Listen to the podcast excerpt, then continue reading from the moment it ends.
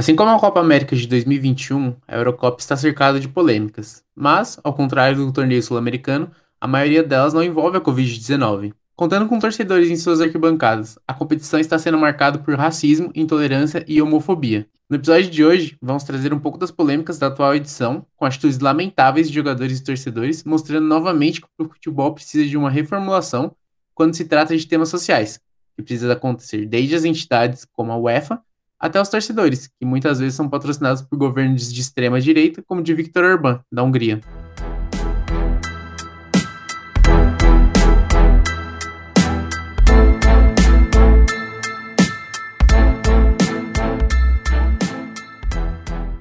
Olá, eu sou o Luiz Guilherme Pereira e esse é o Trio de Arbitragem. Eu sou a Patrícia Pinheiro. E eu sou o Lucas Alves.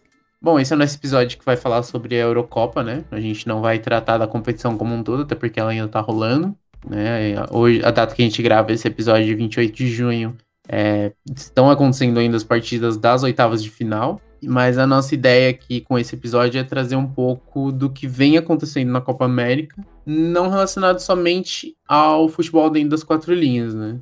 Eu acho que se a gente fala que tá acontecendo uma reinserção da torcida na Europa, é um movimento muito bacana de a gente acompanhar, da gente ver os torcedores de volta, né, arquibancada, a gente vê como faz a diferença a torcida no estádio na transmissão, né? A gente acompanha a transmissão. Hoje, por exemplo, no jogo da Espanha, o goleiro teve uma falha bizonha e toda vez que a, os jogadores recuavam a bola para ele, a torcida da, da, Croácia ficava vaiando o goleiro para tentar desestabilizar ele. Então são, são coisas assim que animam a gente por ver que o futebol ele, sem torcida ele fica muito chato, né? Mas e que ao mesmo tempo a torcida é importantíssima pro, pro espetáculo, né? Para ele ficar completo, tanto para quem assiste dentro do estádio quanto para quem assiste pela TV. Mas a gente vê que episódios lamentáveis estão acontecendo, seja por conta dos torcedores, seja por conta da UEFA, ou então do, de alguns jogadores, né, em específico. Uh, acho que o principal caso, assim, que mais repercutiu foi o do, do, último, do último jogo da, da fase de grupos entre Alemanha e Hungria, que a UEFA proibiu o governo de Munique de iluminar a Allianz Arena, o estádio do Bayern de Munique, com as cores da bandeira LGBTQIA+. E a, a desculpa que a UEFA deu é de que seria um posicionamento político e que a UEFA é uma entidade neutra e que não se que não iria tomar nenhum, nenhum lado nessa discussão. E o governo de Munique ele queria é, iluminar a Allianz Arena como com as cores da bandeira LGBTQ e AP+, porque em 15 de junho de 2021, o parlamento da Hungria ele aprovou uma lei que proíbe a, entre aspas, promoção da homossexualidade para menores de 18 anos, né? Então é uma lei de um retrocesso gigante, porque o governo de Victor Orbán, de extrema-direita, aliado de Jair Bolsonaro, inclusive, ele é um governo que busca tentar minar o direito de minorias, né? Ele tenta, ele vem conseguindo, né, com, a, com, com apoio do, do parlamento húngaro, diminuir todas as, as conquistas, né, que, que as minorias vem, vinham tendo na Hungria. E essa foi uma lei que restringiu severamente a liberdade de expressão, né, tanto para crianças quanto para menores de 18 anos, e que é, foi inclusive comparada pelos ativistas na Hungria com uma legislação semelhante na Rússia que proíbe programas educacionais e publicidade de grupos LGBT, né? Então eles utilizam sempre aquela falácia por trás de que é para proteger as crianças e tudo mais, mas a gente sabe que se a gente restringe informação, a gente não está protegendo, né? A gente não protege ninguém quando a gente restringe informação, a gente só censura e, e, e acaba fazendo com que pessoas que se identifiquem com a causa acabem não acabem conhecendo tardiamente sobre o assunto. Né? Mas enfim, esse não é o tema principal do, do assunto. Mas eu acho que a UEFA, quando ela de decide não não liberar esse tipo de posicionamento né, da cidade de Munique, ela demonstra muito bem que ela está muito mais aliada a partidos de extrema direita do que a partidos mais progressistas, né? Eu acho que também é importante a gente destacar que a resposta que alguns, algumas cidades da Alemanha deram, alguns estados da Alemanha deram, foi muito bonita, assim. Né? Que se Munique não podia ser iluminada com, as, com a bandeira LGBTQ, com as cores da bandeira, né? Ah, muitas cidades no entorno fizeram isso. Então foi o caso de de, de, de Frankfurt, Eu lembro também que o estádio de Colônia foi iluminado, então diversos estádios acabaram, acabaram fazendo parte desse protesto e culminou com a eliminação da Hungria da Eurocopa, né? Ainda bem. E que acho que foi o marco principal das polêmicas que a gente teve até o momento na Eurocopa, né? Acho que por mais que muitas pessoas julguem o futebol europeu como civilizado, né, como mais organizado e muito melhor do que o sul-americano, a gente vê que isso não existe no papel. Porque ao mesmo tempo que a gente vive muitas polêmicas aqui no futebol nacional, futebol sul-americano, é, a Eurocopa começou com um caso de racismo, com vaias da torcida contra protestos a favor da igualdade, da igualdade racial, questão da homofobia. Então, a gente vê tanto dentro e fora de campo esse lado latente político é, extremista, né? Que infelizmente tá tomando conta do mundo. A gente não tem mais como falar que tal país é mais civilizado que o outro. E mais uma vez mostrando que sim, o futebol é político, quando não só quando precisa ser, e que as atuais competições elas estão cada vez mais mostrando isso. Eu acho que além de tudo isso envolvendo a UEFA e tudo que aconteceu no jogo, Vale que reforçar que existe uma discussão aí enorme na internet e totalmente cabível que a UEFA desrespeitou os direitos humanos, né? Porque a UEFA se diz uma instituição neutra, né? Que não tem nenhum apelo político, nenhum apelo religioso, nem nada disso. Mas quando você veta um, um, uma escolha, né? Uma, uma coisa dessa de você iluminar um estádio com as cores do LGBTQ, que são né, todo direito humano e direito esportivo da população e do prefeito e da cidade.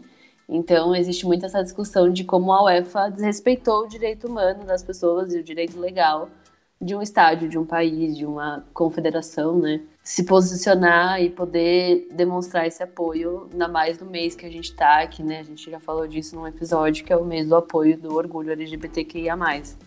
Então, assim, essa isenção da UEFA, na verdade, é o famoso isentão que mostra de que lado estão, né? Como o Gui falou e como o Lucas também falou. Tipo, é um caminho que a gente vê claramente, o caminho que, que corre o futebol, o caminho que cobre todo o futebol, né? A gente tem aí instituições que não deixam esse futebol tentar se distanciar do passado que a gente tem preconceituoso, não tão passado assim, né? A gente vai ver ao longo desse episódio que não é nada passado o preconceito e toda essa falta de inclusão que existe no esporte, mas a UEFA tomando essa, esse posicionamento e, e, tentando argumentar como questão política uma coisa que na verdade é totalmente direito humano e direito esportivo de um time ou de uma associação querer se posicionar a favor, né? Só um adendo nesse caso a respeito da, das bandeiras LGBT, é, a UEFA acabou cedendo a toda a pressão que houve, né, tanto dentro de jogo quanto na questão monetária, porque os próprios patrocinadores da competição, eles queriam exibir a bandeira durante algumas partidas e não tinham muito que a UEFA fazer, né? Ou é perder dinheiro, que para eles seria o fim do, de tudo, ou ceder a isso. Então, na último, no último sábado, é, os, os, anunciantes Booking, Heineken, Volkswagen e Just Eat fizeram algumas publicidades com usando as cores do arco-íris que foram vistas nas, nas, partidas entre países de Gales e Dinamarca, Itália e Áustria. Ah, a própria UEFA, né, fez publicaçãozinha no Instagram, mudou fotinho de perfil em apoio à comunidade LGBTQIA+, mas a gente, né, vê a fundo como realmente são as coisas. Mas uma repercussão de tudo isso que aconteceu, né, na, na Alemanha e do, do estádio Allianz, é como todo mundo se posicionou, né? Eu achei que foi incrível a invasão do torcedor, porque, né, como o Gui falou, depois de tanto tempo sem ter torcedor no jogo, é muito legal ver, ver né, de volta. A gente está longe disso, mas é muito legal ver aquela, aquela energia de volta. E aí a gente teve típicas invasões, né, no estádio. E a invasão que teve foi durante o hino da Hungria, né, que é o país aí da, da lei, né, anti-LGBT.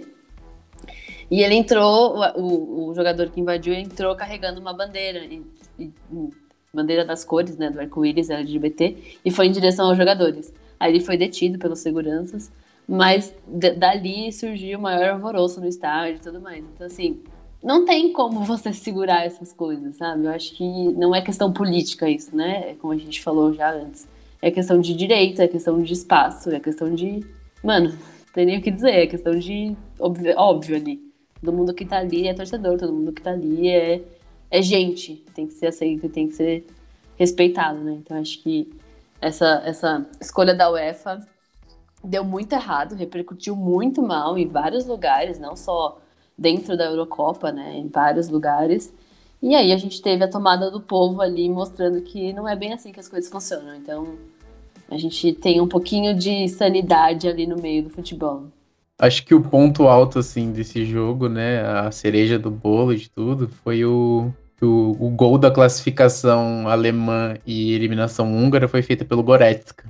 O Goretzka, ele é um jogador que ele é declaradamente um defensor dos direitos humanos, né? Ele é, ele é contra movimentos fascistas, ele, ele faz postagens contra governos de direita, e ele, é, ele sempre se posicionou a favor da comunidade LGBT no futebol, né? Então acho que, que um jogador num porte dele, que se posiciona desse jeito, de maneira tão firme, contra as injustiças de homofobia que acontecem no esporte, ter feito o gol da classificação da, da Alemanha e ter eliminado a Hungria e ter comemorado fazendo o coração em direção à torcida alemã que estava com vários, vários cartazes de protesto contra o governo húngaro. Acho que foi a cereja do bolo da eliminação húngara dessa Eurocopa que que ficou manchada né, na, na, na, seleção húngara. A seleção que já teve Ferenc Puskas, que foi um dos grandes artilheiros que a gente teve na história, e que fica marcada pelos ultras húngaros que fizeram toda essa pataquada, né? Não só essa. Eu acho que cereja do bolo você usou o termo correto para falar não só da Hungria, né? Mas assim, o futebol ele vem na Eurocopa, ele tá punindo justamente as seleções que estão se posicionando de forma errada. Porque hoje, né, a gente tá gravando aqui no dia 28, a Croácia, que também é uma seleção que vem colhendo diversas polêmicas, foi eliminado para a Espanha por 5 a 3 Foi um grande jogo, mas vale a gente lembrar algumas coisas do lado negativo, muitas das polêmicas do qual a Croácia ela se envolveu, né? Uma pequena aula de história, né? A Croácia ela é um país extremamente conservador, sendo que a aproximação deles com esses ideais políticos ligados à extrema-direita vem do período da Segunda Guerra Mundial, quando a nação era comandada pelo Tasha, que é um partido ultranacionalista bastante próximo a Adolf Hitler e Mussolini. Por exemplo, nas três primeiras rodadas que tivemos da Eurocopa, a seleção croata se negou a ajoelhar antes do início da partida, que é um ato que pede pela igualdade racial, que teve início em 2017, quando o atleta Colin Kaepernick, da, o quarterback da, do São Francisco 49ers, da NFL, ele deu início a tudo isso, é, gerou muitos protestos, Inclusive, ele ficou parado por um bom tempo. Não me, me se eu estiver errado. Acho que ele voltou a treinar recentemente, buscando algum clube. Mas esse ato ele acabou se tornando um símbolo de, dessa, dessa luta por igualdade, né? E você ter uma, uma equipe se negando a participar disso, você começa a pensar: será que eles simplesmente não querem se envolver com política ou eles estão aceitando que, na verdade, o que eles estão fazendo é errado? E as duas coisas são muito juntas ali, se a gente parar pra pensar, né? E isso não veio só da seleção croata, como também da torcida, que vaiou os movimentos dos outros atletas enquanto eles estavam ajoelhados. É, eu acho que a, que a explicação que a Federação Croata deu foi que os jogadores que optaram por esse caminho, porque segundo eles, ajoelhar-se no gramado não guarda quaisquer laços simbólicos com a luta contra o racismo e a discriminação no contexto da cultura e tradição croatas, né? Mas se a gente for parar para analisar os jogadores que jogam na Croácia, não, Acho que eu, eu não vi nenhum que, que não fosse padrão, assim, que não que fugisse do padrão, que fizesse parte de alguma minoria, né? Então acho que fica bem explícito isso, né? Esse posicionamento deles. E antes mesmo da competição, né, os atletas da, da própria delegação croata, eles colecionam algumas polêmicas. O meio atacante Josip Brekalo, ele disse em 2018 que ele não gostaria de aderir à campanha que a Bundesliga fez com os capitães de todas as equipes do campeonato alemão. É a Bundesliga é o campeonato alemão, né? Que eles fizeram uma iniciativa para os capitães utilizarem uma bandeira do movimento LGBTQIA+, como braçadeira de capitão, mostrando que a Bundesliga ela vem numa, numa toada mais inclusiva, ela é um, um dos principais campeonatos da, da Europa e no, no mundo do futebol, assim, em, em questão de, de, de inclusão. A gente vê que muitos jogadores da Bundesliga, eles têm um posicionamento mais, digamos assim, progressista, né? Quando a gente fala de discriminação, de inclusão, a gente viu, a gente viu que também teve a, a, a polêmica que envolveu o ex-goleiro alemão, Lehmann. Ele enviou mensagens racistas num grupo do WhatsApp e ele foi demitido pelo Hertha Berlim. Então a gente vê que os clubes na Alemanha eles já têm um, um, posicionamento progressista, um posicionamento inclusivo, eles entendem a, a função social né, do, do futebol, e a gente vê que jogadores como o Josip Brekalo, alguns jogadores também da Croácia, eles vão muito contra isso, né? Não só da Croácia, mas também de outras seleções. É, seguindo a onda dos supremacistas brancos aí, né, que em 2021 a gente ainda tem bastante, muito país que, que né, se põe nessa posição bizarra. Teve um caso muito sério, muito horrível durante o jogo da Macedônia do Norte contra a Áustria, na Eurocopa, que durante a comemoração de um gol contra a Macedônia, o atacante Marco Arnautovic fez o gesto supremacista branco, né, que ele faz a raspa na, na camiseta, como se fosse um símbolo do ok, mas ao contrário, que a gente teve deputado aqui também que fez no Brasil que é uma menção racista ao, ao, ao, ao, lado supremacista branco, né? E esse caso aconteceu na primeira rodada do campeonato, né, da, da Eurocopa, e gerou a suspensão do atacante por uma partida, para poder ter uma investigação mais aprofundada do Comitê Disciplinar da UEFA, que classificou, no final de tudo, classificou o gesto como um insulto ao adversário. Novamente, a gente vindo aqui com uma aula de história, né, geografia, o Arnautovic, ele é de origem sérvia e ele desferiu as ofensas por Alioski, que tem raízes albanesas. Os sérvios e os albaneses eles possuem um conflito relacionado ao domínio da região do Kosovo, que é considerado um país independente pelos albaneses, e enquanto os sérvios se consideram como um território eh, anexado ao próprio país. E até uma lembrança que vem, né, quando a gente fala de, dos conflitos entre sérvios e, e albaneses, né, com relação a Kosovo, é que na Copa de 2018 né? A Suíça ela venceu a Sérvia por 2 a 1 Os gols eles foram marcados por Shaqiri e pelo Grande Chaka. E na comemoração do, dos gols, os dois eles fizeram o símbolo da, da bandeira da Albânia, né? Que é o símbolo de uma águia negra de duas cabeças. Porque a maioria do povo kosovar é de origem albanesa. Então o Chaka, que nasceu na, na Basileia, né? Ele é filho de pais kosovares. Enquanto o Shaqiri, ele é do Kosovo. Assim como o volante Berami, que também joga pela Suíça. E para a gente ter uma ideia né, da, da, da, profundidade disso, o pai do Grande Chakra já foi preso político da Iugoslávia, né, quando, ele, quando ele participou de manifestações contra o governo de Belgrado, né, na capital da Sérvia. E na coletiva, né, na, na Copa de 2018, após a vitória, quando o Shaqiri foi eleito o melhor da partida, ele preferiu não comentar sobre a comemoração, né, provavelmente já prevendo alguma punição sobre o, o, o assunto.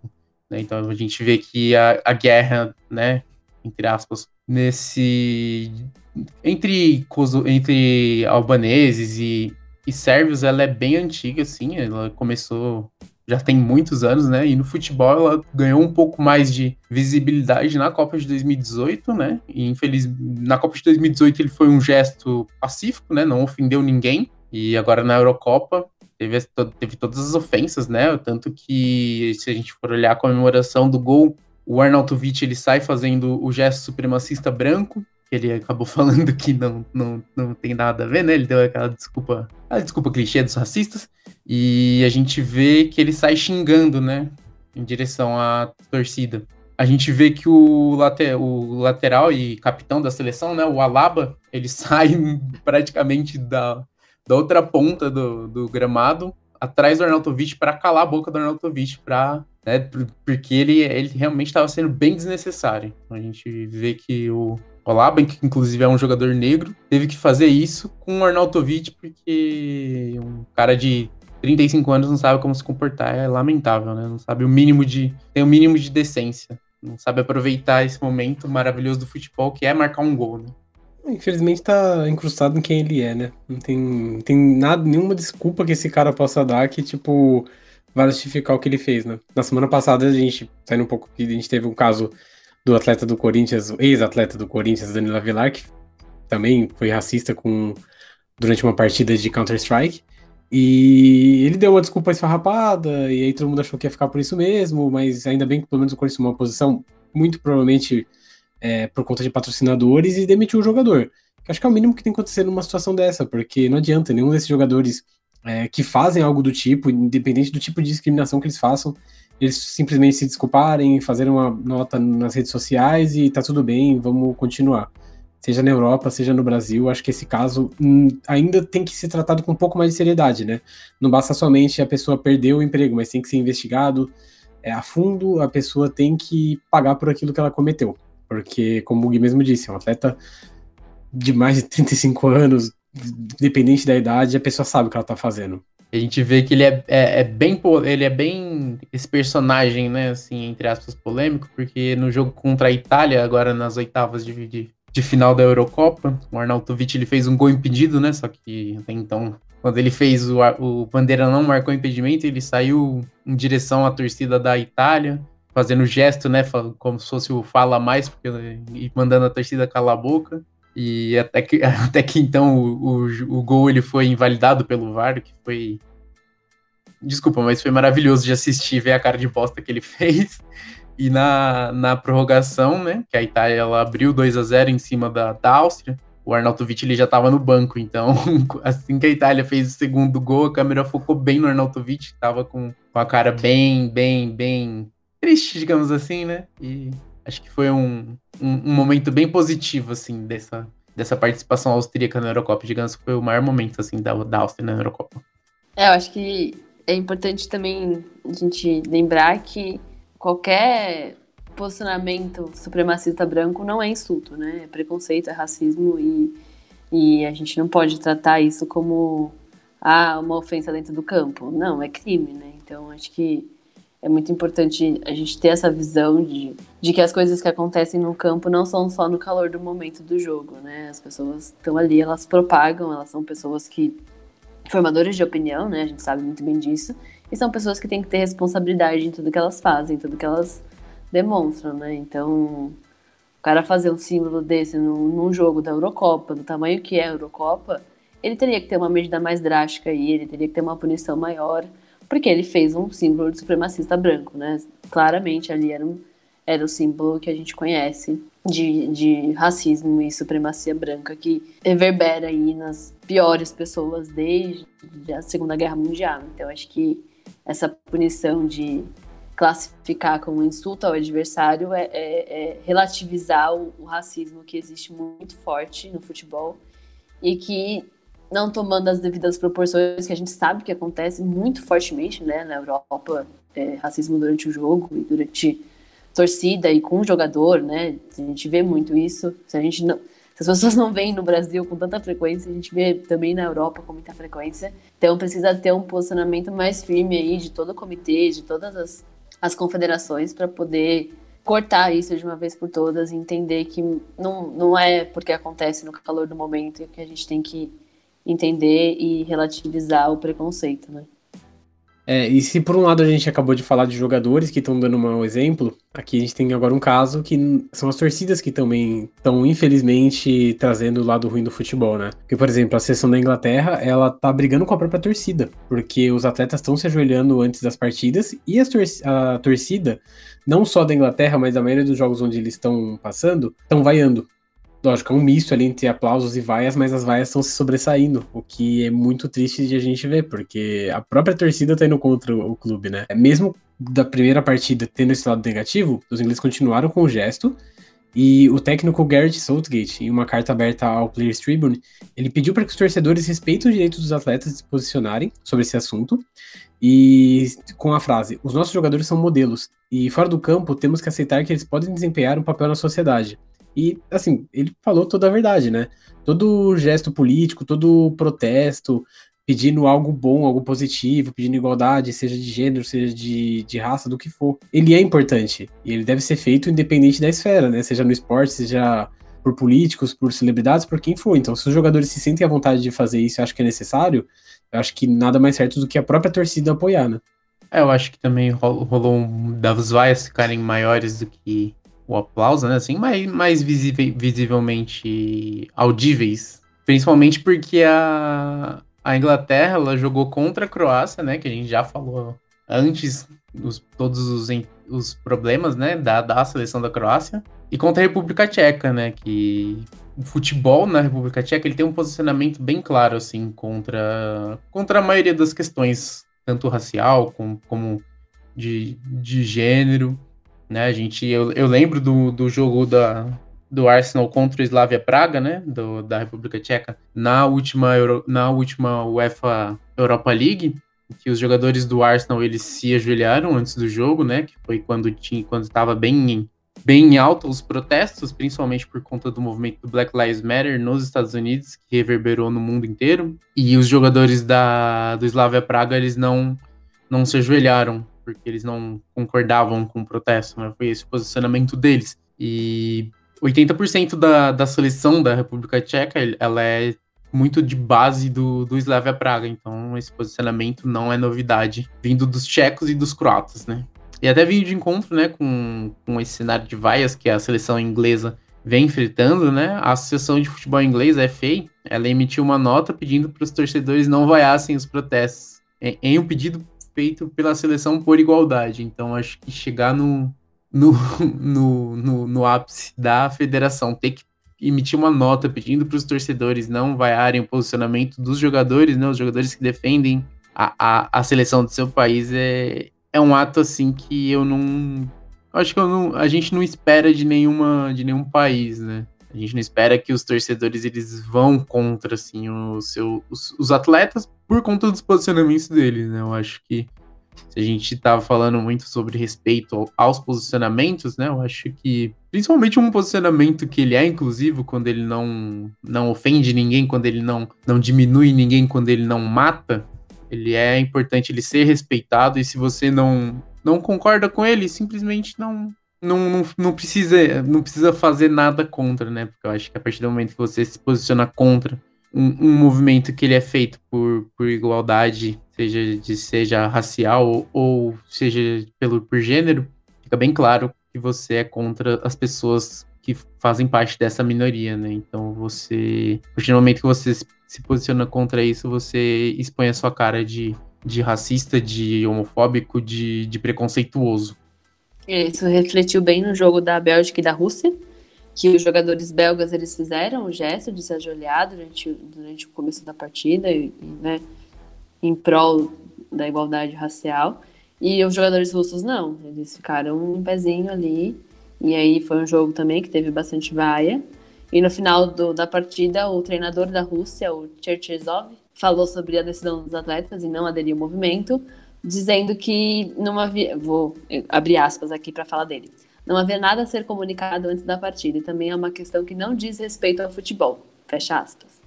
O que é incabível, né, a gente pensar, porque como que uma questão racial não é parte, não diz respeito ao futebol, né?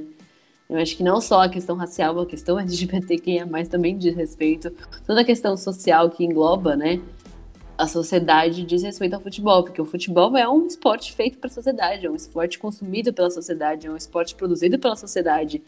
Então, assim, é mais um episódio que a gente reforça que o futebol ele é político.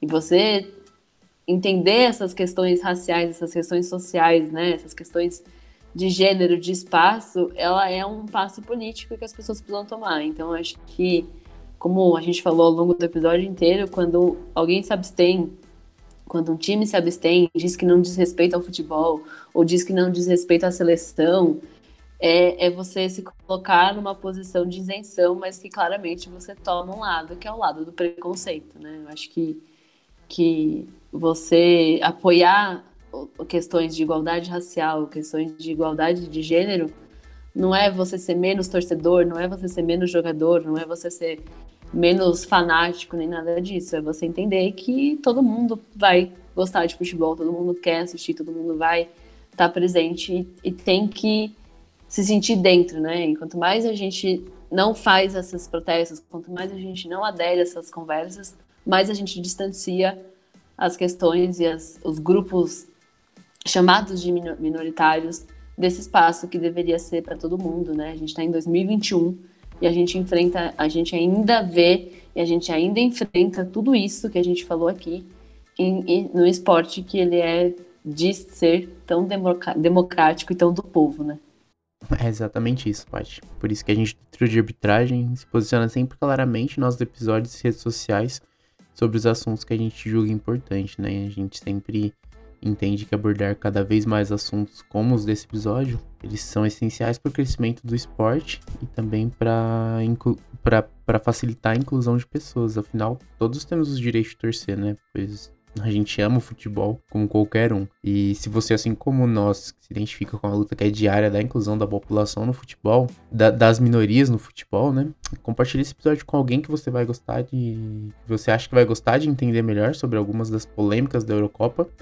Afinal, as polêmicas elas não vivem apenas de campeonatos sul-americanos, estão presentes no, no mundo todo do esporte, né? E se você quiser entender um pouco mais da Eurocopa, de, de acompanhar os resultados, acompanhar as seleções que estão indo bem, quem foi eliminado, quem não foi, é, eu indico que você acompanhe o podcast diário da Trivela, que o pessoal da, da, da equipe da Trivela ele está debulhando a competição diariamente e sempre cheio de análise de qualidade sobre o que aconteceu nas partidas do dia. E o nosso, nosso podcast, né? Você acompanha ele no YouTube, que é de graça, você consegue assistir todos os episódios na íntegra.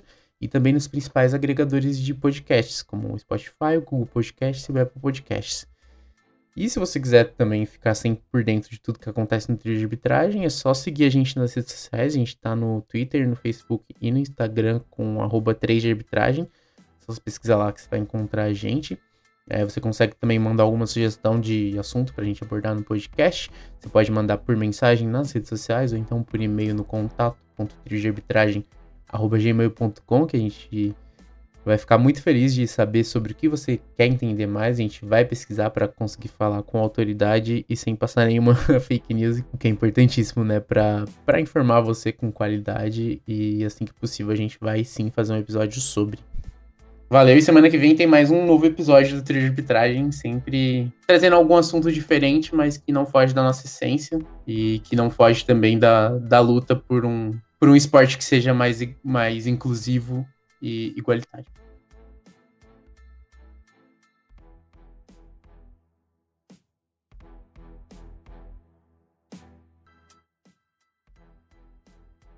Esse podcast foi gravado e editado pela equipe do Trio de Arbitragem. Se você tem alguma sugestão de tema, envie um e-mail para contato.triodearbitragem.gmail.com. Até o próximo episódio!